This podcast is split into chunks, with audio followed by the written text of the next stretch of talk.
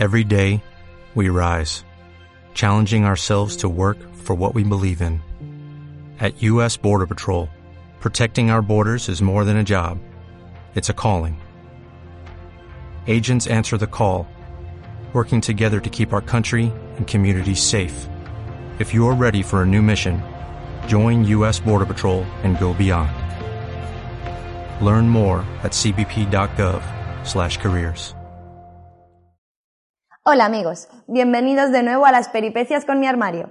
En esta ocasión estoy haciendo un cultivo con semillas regulares y hoy podréis ver que pese a los descuidos en la alimentación y el control del pH, mis plantas ya están listas para sexar, trasplantar y que gracias a un perfecto sistema de raíces pronto se recuperarán.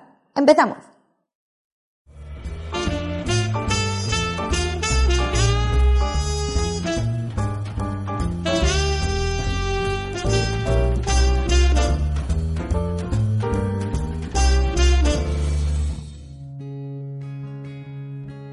Esta es la vista general de mis plantitas en su tercera semana de crecimiento y debería haber atendido mejor los riegos o trasplantar en ese momento, pero ya sabéis lo que es el trabajo.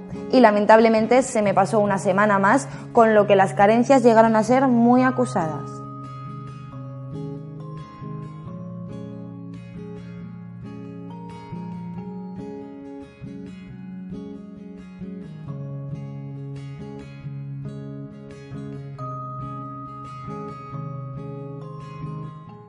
Pues aquí están mis plantitas.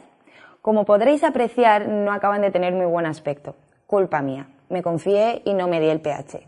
Y estas son las consecuencias de las carencias que han sufrido las plantitas.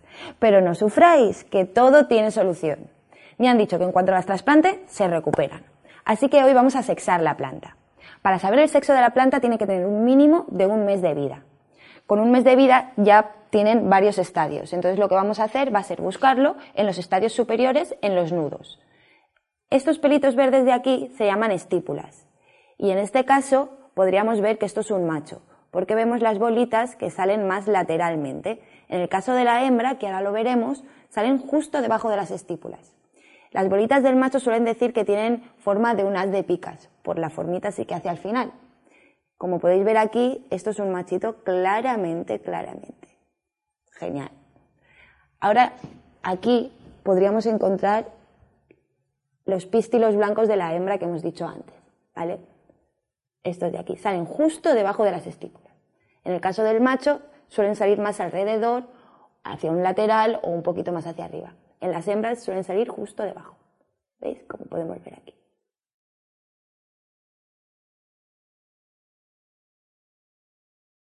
Aunque tengan un poquito de mal aspecto, si la planta sigue teniendo un buen sistema de raíces fuerte y sano, nos va a asegurar que a la hora del trasplante va a absorber bien los nutrientes y tendrá una recuperación estupenda. Vamos a verlo.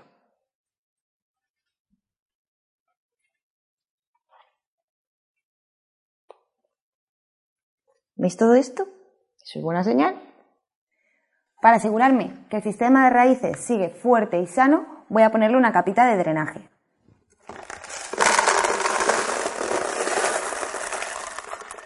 Así.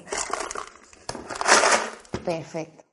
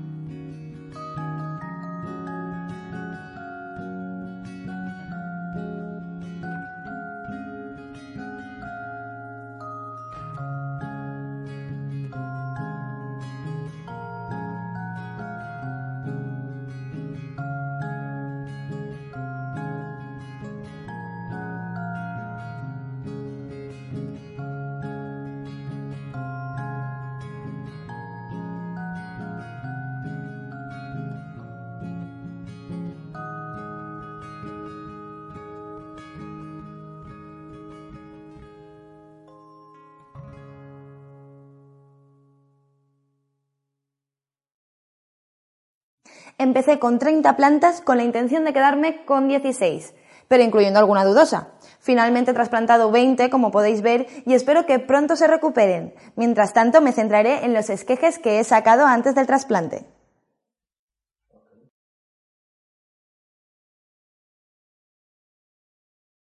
Descubre toda nuestra gama de productos orgánicos y consigue los mejores resultados con nuestro cóctel activado biológicamente.